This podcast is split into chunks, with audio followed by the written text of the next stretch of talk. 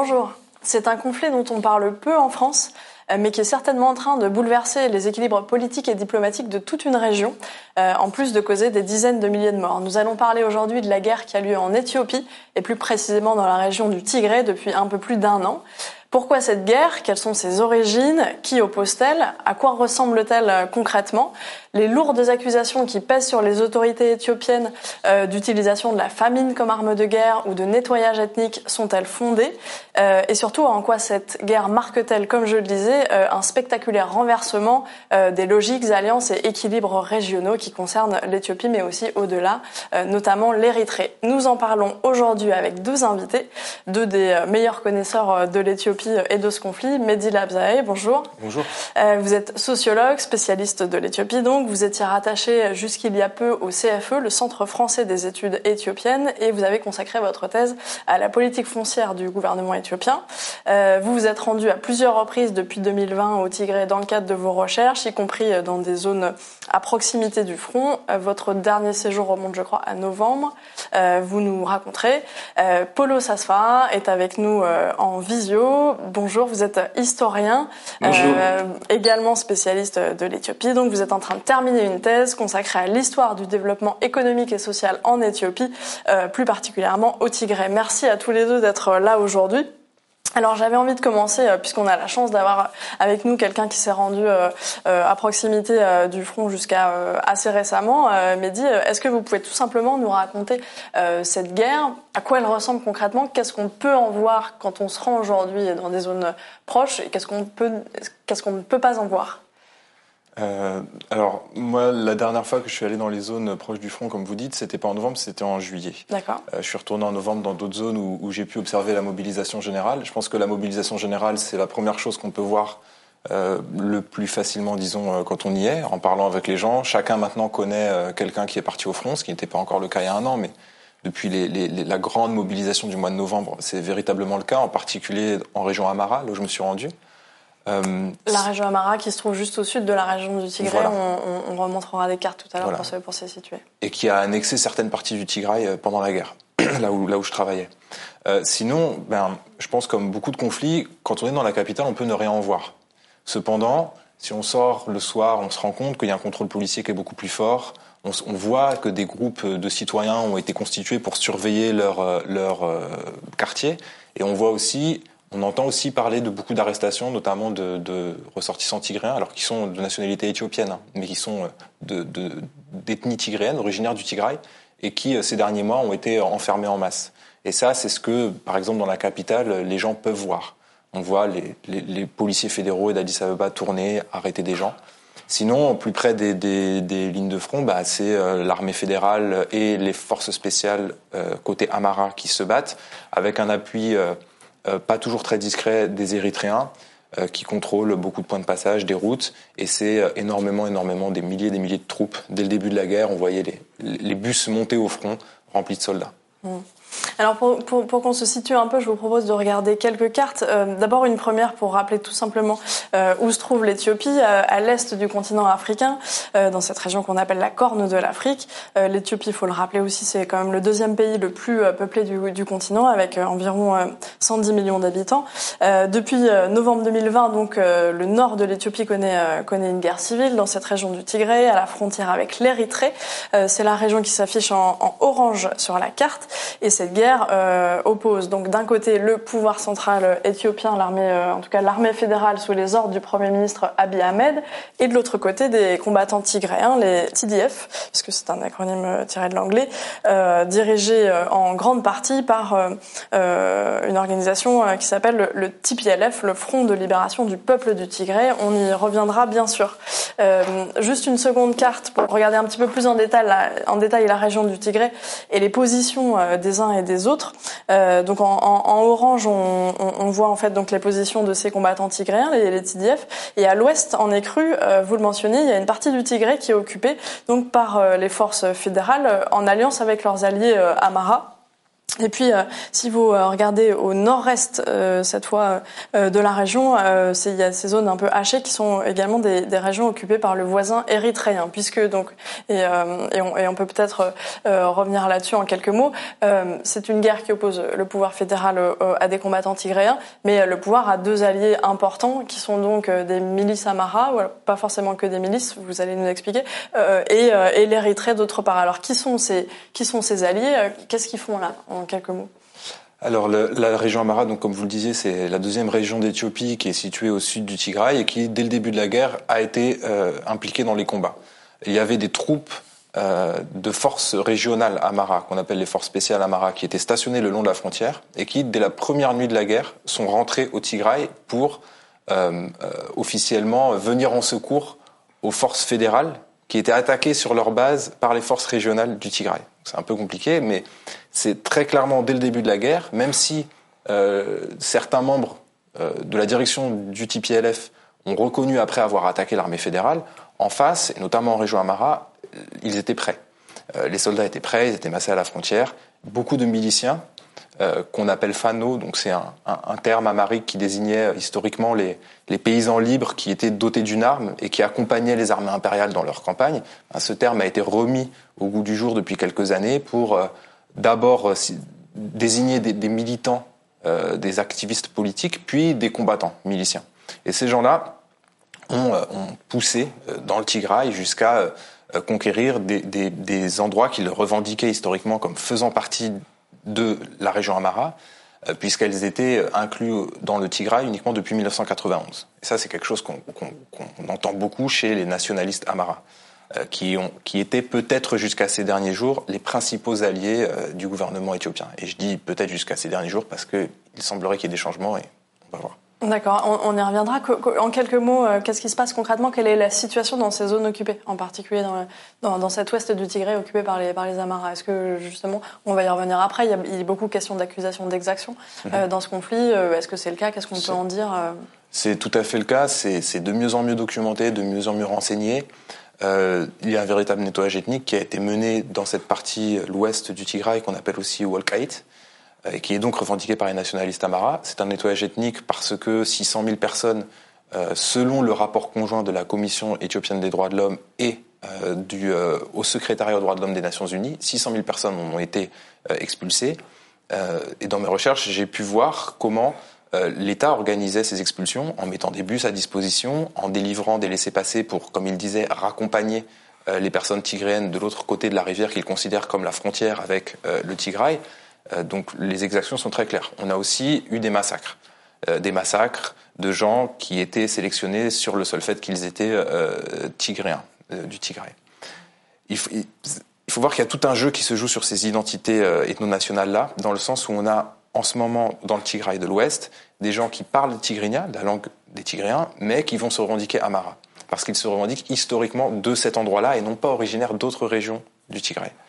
Et ça, c'est important parce que c'est ce qui permet euh, au gouvernement Amara actuellement de dire non, regardez, il y a encore des gens qui parlent tigrénien, il n'y a pas de nettoyage ethnique. D'accord, ok, je comprends. Précision, euh, précision importante. Ça, c'est pour les alliés euh, Amara du, donc du, gouvernement fédéral. Je l'ai dit, le, gouvernement aussi des alliés érythréens. Peut-être Polo Sassoa, que, que vient faire en, quelques mots on, y reviendra un peu plus précisément par la suite, mais que vient faire l'Érythrée dans cette, dans cette guerre civile? Alors le gouvernement érythréen dirigé par Isaias Afwerki depuis l'indépendance en 1991 était, euh, lors euh, de la longue guerre de libération de l'Érythrée, euh, l'allié du TPLF. Et ils ont vécu une vraie lune de miel quand les deux mouvements sont arrivés au pouvoir en renversant le régime militaire de Mengistu en 91. Mais il y a eu un conflit frontalier entre 1998 et 2000 entre l'Éthiopie et l'Érythrée, et les anciens alliés sont devenus des ennemis. Et il y a eu un, un grand jeu à partir de cette euh, rupture de la guerre 98-2000, 2000 pardon, où euh, vous avez euh, un soutien, c'est-à-dire des, deux régimes à Asmara et à Addis Ababa, de l'opposition de l'autre pays. vous avez également l'occupation par l'armée éthiopienne de territoires qui appartiennent à l'Érythrée. Et ce jeu, en fait, a créé une animosité entre les deux mouvements. Et pour le gouvernement érythréen, son implication dans le conflit, alors elle se fait en accord avec Abiy, en soutien avec le gouvernement d'Abiy, mais c'est également euh, l'occasion de régler des comptes avec le TPLF euh, une fois euh, et pour toutes. Mm. D'ailleurs, le président érythréen a utilisé l'expression anglaise game over pour parler de la fin de la mainmise du TPLF sur le gouvernement éthiopien, comme si en fait le mouvement était voué à disparaître aujourd'hui. Mm. Et un dernier mot avant de revenir sur, le, sur, les, sur les questions des exactions. Euh, est-ce que ce, ce front-là qu'on a essayé de, de, dessiner à peu près sur cette carte, est-ce qu'il est, qu'il est, stabilisé aujourd'hui? On sait qu'il y, y, a quelques semaines, quelques mois encore, euh, les, les troupes tigraines avançaient beaucoup plus au sud, étaient avancées, euh, se rapprocher de la capitale à tel point que Premier ministre Abiy Ahmed est lui-même monté, monté au front. Depuis, elles ont été donc ramenées en quelque sorte dans les, à peu près dans les limites administratives régionales du Tigré. Mais est-ce que, c'est, est-ce que ça bouge encore? Est-ce que c'est susceptible d'évoluer? Et, dans quel sens? Euh, C'est susceptible d'évoluer, oui. Il y a actuellement des combats dans le Tigray de l'Ouest, cette euh, région de Walkait, qui était tenue assez euh, strictement par, par les nationalistes Amara et les forces fédérales. Mais là, avec ce qui s'est passé ces derniers jours, c'est-à-dire des libérations de prisonniers politiques, il semble que cette alliance est un peu en train de s'effriter. Et on sait qu'il y a actuellement des combats avec des forces tigraines qui poussent pour essayer d'ouvrir un corridor vers le Soudan. On, ne peut absolument pas dire à l'heure actuelle s'ils vont y parvenir ou pas. Mais par ailleurs, il y a d'autres zones de conflit dans le sud du Tigray. C'est pas du tout euh, euh, figé définitivement. Je le disais, on, de nombreuses organisations, en particulier des organisations internationales de défense des droits de l'homme, ont, rédigé des, rapports sur les exactions euh, au, au, Tigré, ou en tout cas dans le cadre de la, de, la guerre au Tigré. Qu'est-ce qui est désormais documenté et de qui sont-elles le fait? Peut-être Paulo Sassvar euh, Oui, il y a énormément euh, d'enquêtes qui ont été publiées. Pour en mentionner euh, trois, il y a celle évidemment de la Commission éthiopienne des droits de l'homme mentionnée par euh, Mehdi tout à l'heure. Il y a Amnesty International et Human Rights Watch également qui ont fait des rapports sur les massacres. Donc l'ampleur déjà, la, la, question du viol et la question de la violence basée sur le genre en conflit a été particulièrement mise en avant parce qu'elle est dramatique. On parle de milliers de vols, de viols, pardon, et de qui? Bah, De toutes les parties. Euh, toutes les parties sont mises en cause par les différents rapports, c'est-à-dire autant les milices que les troupes érythréennes, que les troupes fédérales, que le TPLF. Donc en fonction évidemment de, de la localisation, c'est-à-dire quand les troupes tigréennes poussaient vers Addis Ababa, alors elles ont commis des crimes contre les populations dans la région Amara, dans la région Afar. Alors que quand c'est euh, dans l'ouest du Tigray, comme on l'a mentionné tout à l'heure, c'est euh, principalement le fait des milices Amara et de l'armée fédérale. Donc aujourd'hui, toutes les parties ont commis des graves violations euh, des droits humains et euh, ça a été euh, évidemment publié, mais l'ampleur reste encore à déterminer. Pour l'instant, c'est que des enquêtes qui sont basées sur quelques entretiens téléphoniques, mais un jour, il faudra une vraie commission d'enquête pour savoir l'ampleur de ces crimes. Il y a beaucoup d'accusations qui sont proférées, elles sont sûrement tout à fait légitimes, mais on ne sait pas encore l'ampleur du conflit et on devra s'atteler à la tâche de découvrir qui combien de personnes ont été euh, évidemment victimes de tout type de violation.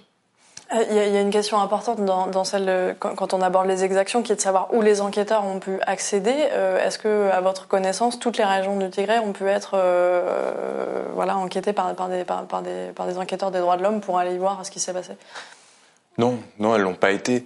Euh, le, le, rapport qui est, qui est paru euh, presque jour pour jour après le début de la guerre, donc qui est paru, il me semble, le 3 novembre 2021, qui est un rapport conjoint du Haut Commissariat aux droits de l'homme des Nations Unies et de la Commission euh, éthiopienne des droits de l'homme. Puisque l'Éthiopie avait refusé que les enquêteurs des Nations Unies enquêtent seuls, c'est ça ouais. Quand on lit ce rapport, on voit clairement que quand quelque chose est établi, la commission, par exemple, un crime des forces érythréennes ou des forces fédérales, la commission éthiopienne des droits de l'homme tente de, de, présenter une vision égale de, de, ce qui a été fait en rajoutant un crime commis par les forces de défense tigréennes euh, au même moment. Euh, je dis pas du tout qu'il n'y a pas eu de crime commis par les forces de, les forces de défense tigréennes et Paolo Sasfara l'a très bien dit. Euh, cependant, en particulier pour cette enquête-là, en ce qui concerne l'ouest du Tigray, il y a une vraie tentative de mettre sur le même plan mm. euh, des exactions qui ont été commises pendant une semaine au début de la guerre en contexte de conflit, puis tout ce nettoyage ethnique qui a été fait par l'autre camp, par le camp fédéral et la région Amara, dans euh, ben, presque l'année qui a suivi. Donc euh, il y a quand même un problème avec ce rapport-là. Euh, et non, euh, ils n'ont pas pu enquêter librement mm. partout. Et alors, est-ce qu'on peut donner une estimation du nombre de morts? Je crois qu'en fait, tout ce qu'on peut à peu près dire, c'est au moins des dizaines de milliers, c'est ça? Mais en fait, pour les mêmes raisons d'accès, d'impossibilité pour l'instant de documenter partout, on, doit se contenter à peu près de cette fourchette assez large. Si, on additionne euh, les différentes déclarations des belligérants qui, à chaque bataille, déclaraient 3000, 5000 morts dans les, dans les forces adverses, et puis des prisonniers politiques qui ont été exhibés d'ailleurs dans des, dans des grandes processions dans la ville de Makale cet été, si on s'en tient à leurs chiffres à eux, c'est plutôt des centaines de milliers de morts.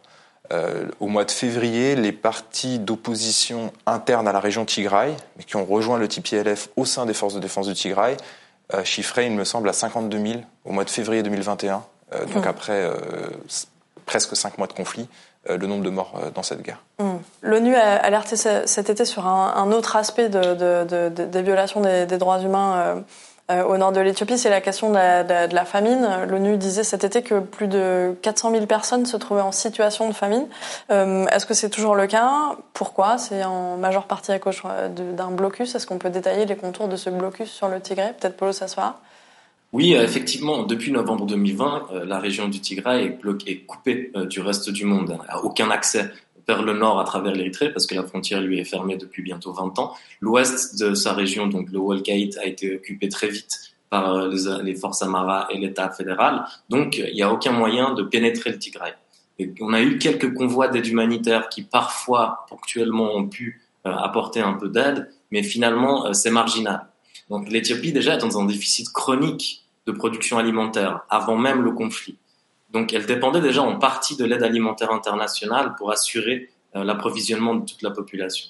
Mais là, on peut parler d'une famine qui est créée et vraiment par le gouvernement éthiopien, puisque en fermant les frontières, il fait le choix de euh, mettre euh, la population du Tigray à genoux, dans l'espoir sûrement qu'elle ne soutienne plus le TPLF, puisque c'est le seul objectif qui, qui peut nous apparaître comme justifiant cette politique.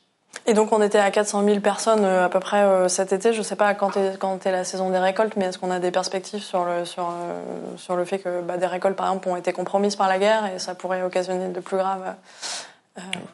Oui, tout à fait. Les, récoltes ont été compromises par la guerre du fait des combats qui empêchent d'aller labourer, semer, du fait du vol du bétail qui permet de labourer les champs, du vol de matériel agricole, ça très fortement. L'ONU a arrêté de, de parler de, de famine et, et, parle de famine-like conditions pour essayer de préserver le peu d'accès humanitaire qu'ils ont.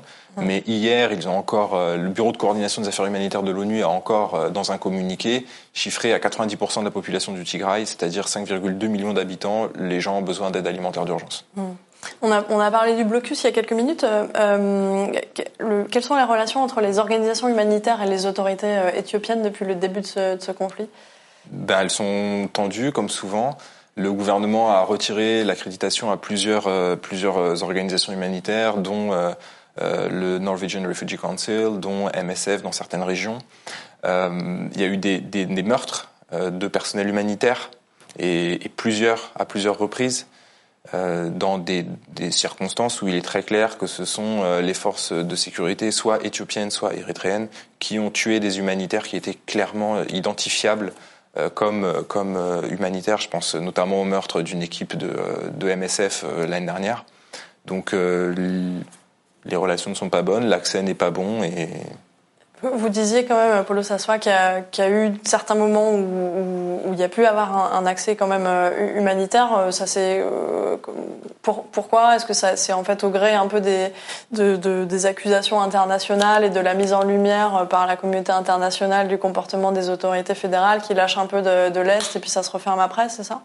C'est exactement ça. C'est-à-dire quand on, on, annonce que des millions de Syriens risquent de mourir de faim, alors on laisse passer quelques convois de camions. Et euh, évidemment, euh, c'est un jeu diplomatique pour montrer que l'État fédéral est quand même préoccupé des conditions de vie euh, des Tigréennes et des Tigréens. Euh, mais il joue un, un, jeu de dupe un peu quelque part, parce qu'en même temps, il ne donne pas suffisamment de diesel pour que les camions puissent faire des allers-retours entre la région Afar et le Tigray, par exemple. Donc, évidemment, il n'y a pas assez de pétrole pour pouvoir naviguer entre les deux régions et assurer l'approvisionnement. Donc, de cette manière, il a le bon rôle parce qu'il permet l'accès, mais en même temps avec des restrictions très claires. Et c'est quelque part un jeu très euh, habile parce que l'ONU ne peut pas l'accuser complètement le gouvernement éthiopien de bloquer ses opérations et il doit, il doit accepter cette réalité. Est-ce qu'on a déjà une idée de, des conséquences économiques de ce, conflit? Plus d'un an de conflit, alors à la fois, on l'a dit pour les, pour les Tigréens, les Tigréennes, bah, c'est euh, tout simplement euh, des conditions euh, proches de la famine, des récoltes compromises. Mais j'imagine qu'à l'échelle de l'Éthiopie, plus généralement, il y a d'énormes moyens qui ont été mobilisés. Est-ce qu'on connaît déjà un petit peu les conséquences de ce conflit d'un point de vue économique? Pas de manière chiffrée, mais c'est un désastre économique majeur, ça c'est sûr. Et il me semble que c'est l'une des raisons, des raisons qui, qui, fait que ces derniers jours, le gouvernement essaye de se montrer magnanime en, en, en déclarant un dialogue national et en cherchant une, porte de sortie euh, de cette guerre. Euh, le nord de la région Amara a aussi été dévasté par, euh, par les, les, combats avec des paysans qui n'ont pas pu euh, semer, labourer leurs champs euh, comme il faut durant l'été parce qu'il y avait des combats. Dans la région Afar également, le Tigray, on l'a dit, c'est un désastre. Euh, on a des usines qui ferment dans le reste de l'Éthiopie. On a le retrait, bien sûr, de beaucoup d'investisseurs euh, étrangers. Euh, en, en, région Amara, au mois de novembre, au début du mois de novembre, les budgets publics ont, de tous les bureaux ont été redirigés vers l'effort de guerre. Euh, les fonctionnaires ont été amenés à aller au front et ceux qui n'y allaient pas voyaient leur salaire suspendu en attente de, euh, de mesures disciplinaires plus fortes. Donc là, ce qu'on voit maintenant, par exemple en région Amara, c'est certains bureaux administratifs régionaux qui commencent à fusionner parce qu'on n'a plus d'argent pour les faire fonctionner correctement, vu qu'on a tout envoyé au front, y compris des véhicules, etc. Donc les, conséquences économiques de cette guerre sont terribles et, l'inflation le montre. Euh, l'inflation qui est une des, principales préoccupations des, des populations euh, civiles. Et je pense que ça va encore continuer. Alors, je, je, vous propose qu'on rentre un peu dans le dans le cœur du dans le cœur du sujet, dans le cœur du problème, sur la, en fait, avec la question de, des origines de ce conflit dont on a essayé là de dresser euh, en quelques mots les, les derniers développements. Euh, J'ai une question simple. J'espère que bon, on va réussir à y faire une réponse euh, simple, même si ça doit, ça doit passer peut-être par des sous-parties, je ne sais pas. Mais euh, pourquoi les forces fédérales affrontent-elles euh, les forces de défense du Tigray Peut-être Mehdi Abzaï pour commencer. Euh, pour des raisons multiples et qui ont euh, à voir avec l'histoire. Alors je laisserai peut-être Paolo se développer euh, sur euh, l'aspect plus historique. mais disons que depuis 1991, l'Éthiopie était gouvernée selon un système institutionnel qu'on appelle le fédéralisme ethnique. Qui, a été inscrit dans les institutions en 1994 dans une constitution qui voyait donc le pays divisé en des régions qui représentent chacune une, un groupe ethno-national.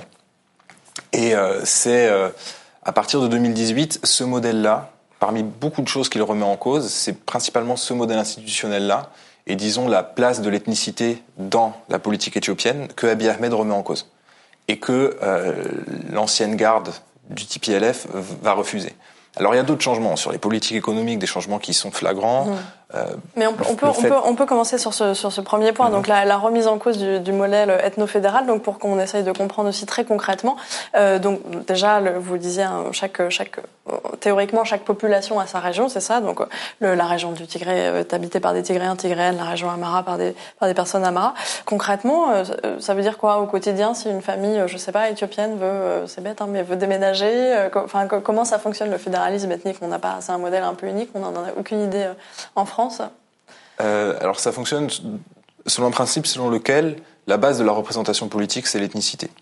Euh, si une famille veut déménager, elle en a tout à fait le droit d'aller s'installer ailleurs. Cependant, selon les régions, et ça a créé beaucoup de conflits dans le passé, c'est une des raisons de la crise politique qu'on connaît, selon les régions, l'interprétation des textes n'était pas la même. Par exemple, dans la région du Bénichangul-Goumouz, à certaines époques, qui est dans l'ouest du pays, à certaines époques, on a refusé aux gens qui étaient déclarés comme non indigènes ou non natifs de cette région, on leur a refusé l'accès aux terres, par exemple, en disant, ben, allez chercher l'accès des... à la propriété. Ou, euh, alors, de, de, facto, ouais. les terres sont propriété de l'État, mais oui, l'accès à l'usufruit euh, mmh. permanent euh, des terres. Donc ça, ça a été une source de, de, de violence très forte. L'autre effet concret du fédéralisme ethnique, mais qui n'est pas seulement dû au fédéralisme ethnique, c'est la prégnance de l'ethnicité dans le politique en Éthiopie. Pour porter une revendication dans les institutions ethno-fédérales, il fallait avoir le relais, le soutien de partis politiques organisés selon ces lignes ethno-nationales. Hmm. D'accord, mais alors de, de, de, dire que ce modèle est remis en question euh, par euh, Abiy Ahmed, par ce Premier ministre qui, qui, qui, a, pris le, qui a été nommé en 2018, euh, à euh, une guerre avec euh, les conséquences économiques, sociales, etc., mais et les dimensions militaires désastreuses qu'on vient d'exposer, il y a quand même un, un, un, pas, parce que ce modèle aurait pu être contesté par des voies plus démocratiques. Est-ce qu'on peut citer les, les, quelques jalons de l'escalade, en fait, qui a mené de, certes, cette opposition peut être quand même qualifié de théorique à euh, cette, euh, cette guerre euh, bien réelle Des luttes factionnelles internes à l'appareil de parti. Mhm. qui sont qui ont été très fortes et qui commencent en fait à l'appareil de quel parti pardon du coup Alors, du, TPLF de, ou de, de, l'IPRDF qui est le parti créé par le TPLF mais à l'échelle de toute l'Éthiopie. Donc à l'intérieur de ce parti, chaque groupe national avait un parti qui le représentait mhm. et qui gouvernait la région euh, correspondante mhm. au groupe international. À partir de 2014-2015, on a, euh, dans la plus grosse région d'Éthiopie, l'Oromia, de grandes manifestations euh, qui euh, portent tout un tas de revendications qui ont à voir avec l'accès aux terres, la représentation politique, la fin de la répression. Ces manifestations vont avoir des répercussions à l'intérieur du parti. Une équipe de gens dits réformateurs va petit à petit prendre le dessus mmh. et Abiy Ahmed fait partie de ces gens-là. Euh, une fois qu'il arrive au pouvoir, il, euh, il assez rapidement, il devient assez clair que ils refont complètement les politiques économiques, mais surtout qu'il critique très fortement le système du fédéralisme ethnique mhm. et qu'il va avoir une pratique très personnelle du pouvoir. Et c'est surtout ces deux derniers points-là que les élites du TPLF refusent. Après, les points d'ancrage de leurs oppositions, c'est principalement le calendrier électoral. Il devait y mhm. avoir des élections euh, en 2020 pour donner un mandat populaire à Abiy Ahmed, qui était lui-même issu, enfin qui tenait son poste uniquement de tractation partisane. Mais pas élu, voilà, nommé par le parti, mais pas élu. Et euh, euh, il y a une crise constitutionnelle au cours de l'année 2020, euh, les, enfin même dès 2019, et euh, le TPLF, lui, décide de tenir ces élections à l'expiration du mandat du Parlement euh, en septembre 2020 puis Contre l'avis du pouvoir fédéral, c'est effectivement un des, un des, une des dates marquantes dans cette dans cette escalade. Euh, on, on, a on a parlé depuis donc ça c'est euh, Abiy et dans les grandes Abiy Ahmed et dans les grandes lignes son son, son, son projet, euh, son, son, son, programme politique et comment il, il est arrivé. Euh, de l'autre côté donc ses adversaires du TPLF, est-ce qu'on peut en dire quelques mots Polo Sasfa Alors c'est vrai qu'on les présente parfois comme un groupe euh, rebelle pour pour faire vite, mais il faut il faut pas oublier que c'est quand même des gens qui, qui ont eu le pouvoir pendant près de, de 30 années en Éthiopie. Vous pouvez nous, en dire quelques mots? Oui, euh, alors bon, le TPLF, moi je dois faire un, tropisme d'historien, revenir euh, un petit peu euh, en arrière. C'est dans le cadre du mai 68 éthiopien, donc entre dans les années 60, il y a deux questions qui sont principalement interrogées par les étudiants à l'époque. C'est la question foncière, c'est-à-dire le, droit des paysans à détenir la terre, et la question nationale, c'est-à-dire l'oppression de de toutes les ethnies éthiopiennes par une ethnie. C'est l'ethnie Amara, qui était celle de l'empereur, qu'on considérait comme étant euh, la dominante. Et donc, dans ce 68 éthiopien, vous avez euh, un groupe d'étudiants à l'université Addis Abeba euh, qui constitue un, une organisation qui s'appelle le Mahbar Gazgasti Biheret Gray, si je me trompe pas, qui était l'organisation des Tigréens progressistes. Et finalement, ils passent de la lutte politique à la lutte armée en 75. Ils ont un mouvement de guérilla qui participe avec plusieurs organisations, notamment l'Oralier du Front populaire de libération de l'Érythrée et le Front de libération Oromo, à renverser le gouvernement militaire de Mengistu en 1991. Donc le TPLF, à la base, c'est évidemment un parti qui se crée pour euh, promouvoir la cause euh, des Tigréens à l'intérieur euh, de l'Éthiopie.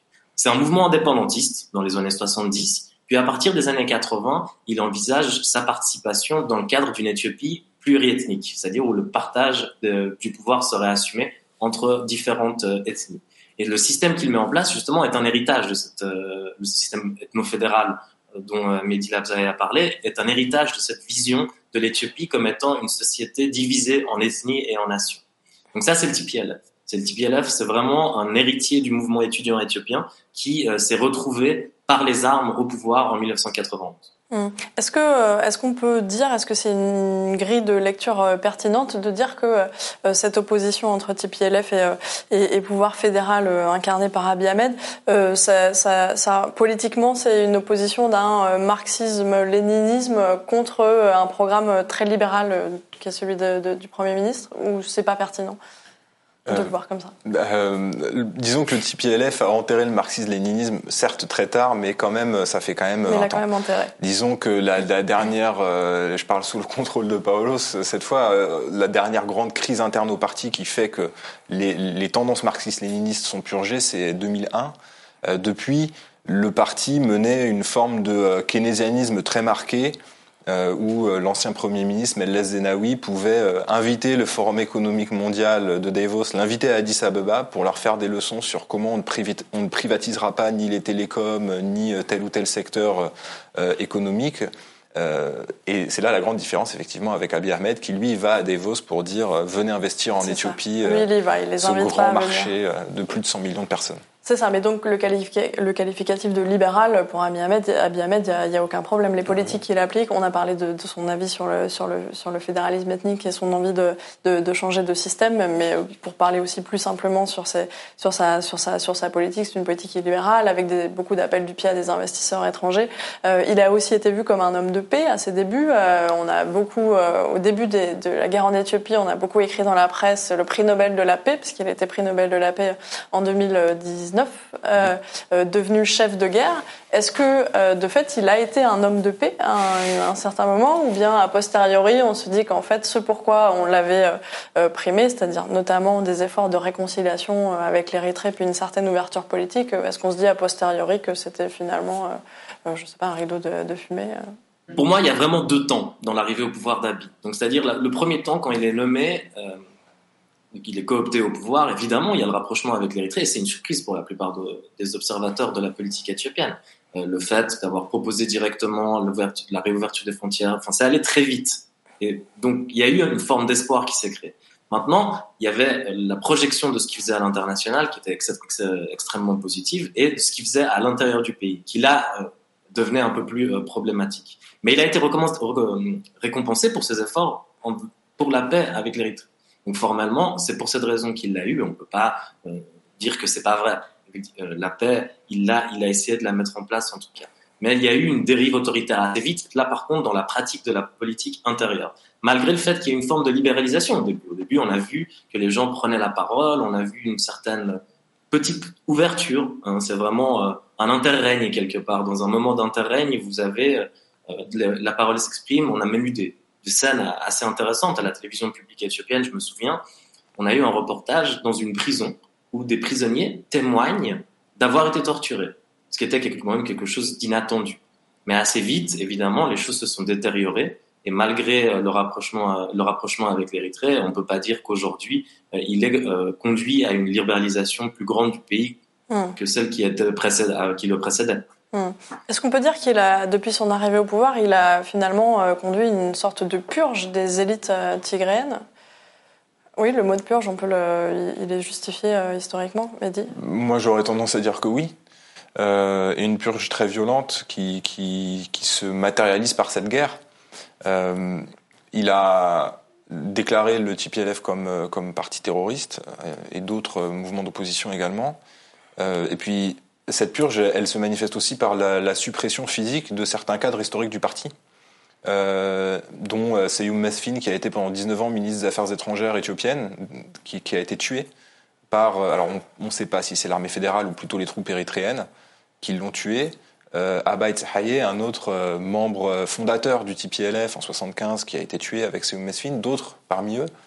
Et ça, c'est des figures politiques de premier plan quand tous les autres ont, été euh, arrêtés ou bien, euh, ou bien sont, sont, sont, dans le maquis. Alors, euh, ces derniers jours, il y a eu quelques libérations de, de, cadres historiques du TPLF, mais qui étaient, enfin, qui n'avaient plus de responsabilité dans le parti au moment où la guerre a commencé. Et on reviendra peut-être à la fin de notre, notre discussion sur, les, sur ces questions de, de, possibles ouvertures et de où en est un éventuel euh, processus de paix.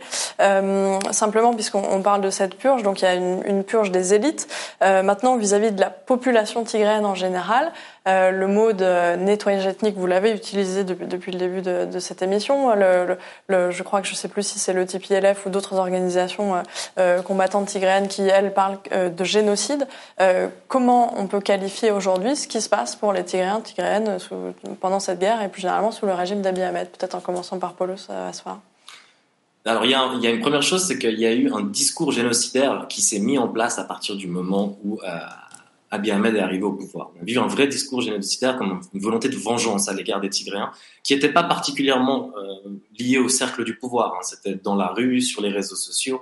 Les réseaux sociaux ont beaucoup été utilisés pour propager des discours de haine en Éthiopie, à, presque un point de non-retour, c'est-à-dire dans une presque comme si demain les Tigréens et les autres Éthiopiens ne pouvaient plus faire partie du même pays. C'était un peu, c'est très dramatique. Et évidemment, euh, les massacres qui ont lieu peuvent être considérés comme un nettoyage ethnique. Le terme de génocide, il est utilisé, ça c'est pour des raisons de mobilisation politique par euh, les Tigréens, notamment ceux de la diaspora qui veulent attirer l'attention euh, de la communauté internationale sur le sort euh, de leurs compatriotes restés en Éthiopie. Mais évidemment, il y a des purges de masse avant de vous donner la parole, pour, pour, pour compléter, Midi, je voulais euh, effectivement vous parliez de discours de haine. Je voulais, je voulais vous citer euh, un, un, extrait de discours, euh, alors que, que vous avez traduit justement, un extrait de discours d'un pasteur qui est aussi l'un des principaux conseillers de, du, du, Premier ministre Abiy Ahmed, qui s'appelle Daniel Kibret je ne sais pas si je le prononce correctement, euh, qu'il a prononcé euh, à la mi-septembre devant des cadres de la région Amara. Et effectivement, les mots sont, euh, sont particulièrement forts. Alors, il parle, euh, il parle théoriquement euh, des gens du TPLF, mais certaines interprétations bon, estiment que, que, que on, il parle plutôt des Tigréens en général. Euh, et voici ce qu'il dit. Il faut faire en sorte que ces gens-là et ceux qui leur ressemblent ne recommencent pas. Il faut faire en sorte qu'ils disparaissent une bonne fois pour toutes. Il ne, fait pas, il ne faut pas seulement les chasser de leur lieu d'implantation principal, il faut aussi les ôter des consciences des gens, de la mémoire des gens, les supprimer des archives historiques. Il faut faire en sorte que si à l'avenir quelqu'un venait à creuser le sol pour une recherche historique, il ne trouve rien sur eux. Alors quand on connaît, quand on a lu un peu des choses sur d'autres d'autres génocides euh, dans l'histoire, c'est effectivement ce sont des discours qui associés aux, aux, qualificatifs qui sont aussi utilisés pour parler du TPLF, euh, par exemple les punaises de lit, vermine, tout ça, ça, ça malheureusement ça, ça, ça, fait un peu froid dans l'eau, ça rappelle un peu d'autres époques et d'autres temps euh, qui pour le coup étaient vraiment génocidaires. Je sais pas si vous avez un commentaire là-dessus. Si, moi je suis tout à fait d'accord avec ce que Paolo disait sur l'émergence des discours de haine sur les réseaux sociaux et qui petit à petit sont entrés dans l'appareil d'État, mais là, ce, ce discours de, de, Daniel Kebret, il, est, il représente vraiment euh, ce qui est dit par des, des autorités intermédiaires et, parfois même par Abiy Ahmed lui-même qui a parlé du TPLF comme d'un cancer qu'il fallait éradiquer de la surface de la terre ou l'enlever comme une mauvaise herbe, le désherber. Euh, ça représente vraiment le discours qui est tenu par, les, par, par des gens haut placés dans l'appareil d'État.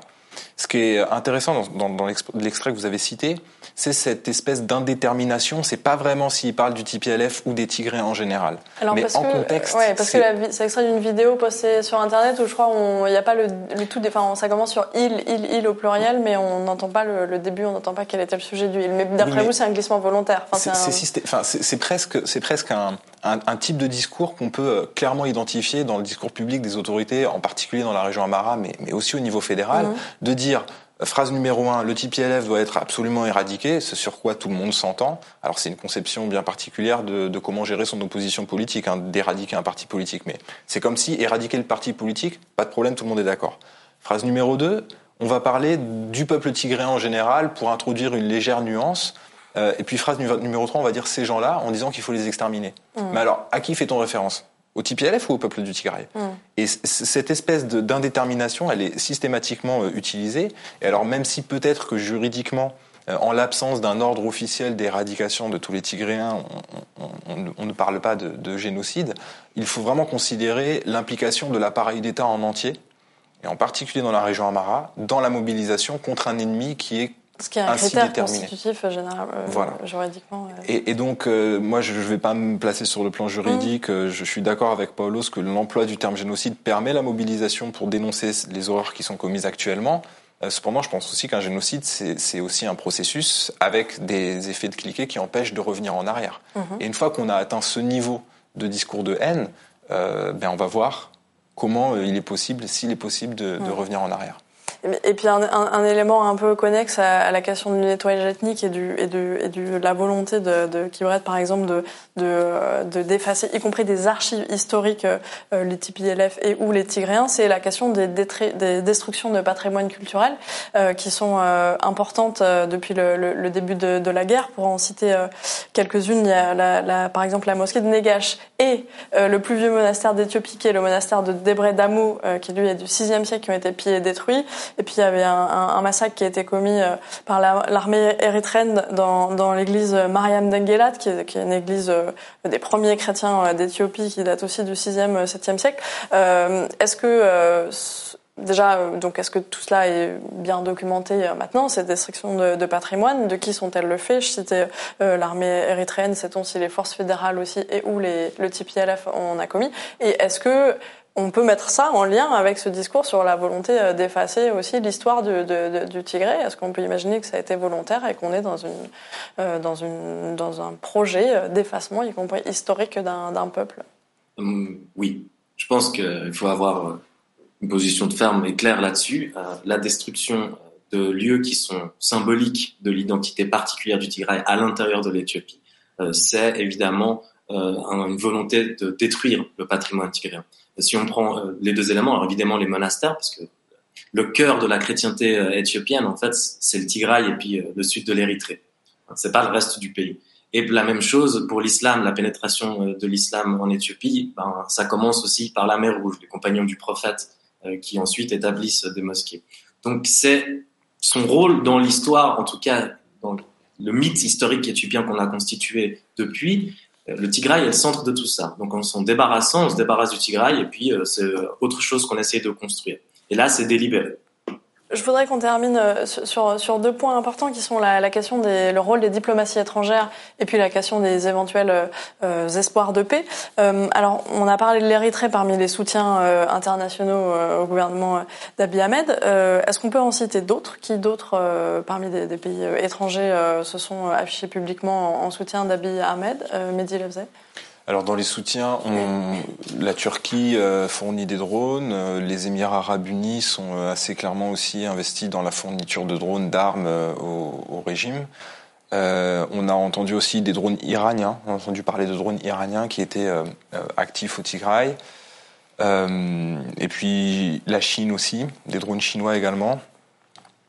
sinon, dans les, les, prises de position euh, très claires en faveur du gouvernement, je pense que ça s'arrête euh, à peu près ici, avec une, une non-interférence euh, de l'Union africaine. Les premières euh, tentatives de médiation sous l'égide de l'Union africaine avaient été très clairement refusées par le gouvernement. Depuis, il y a d'autres initiatives qui se mettent en place dont on attend de voir les résultats.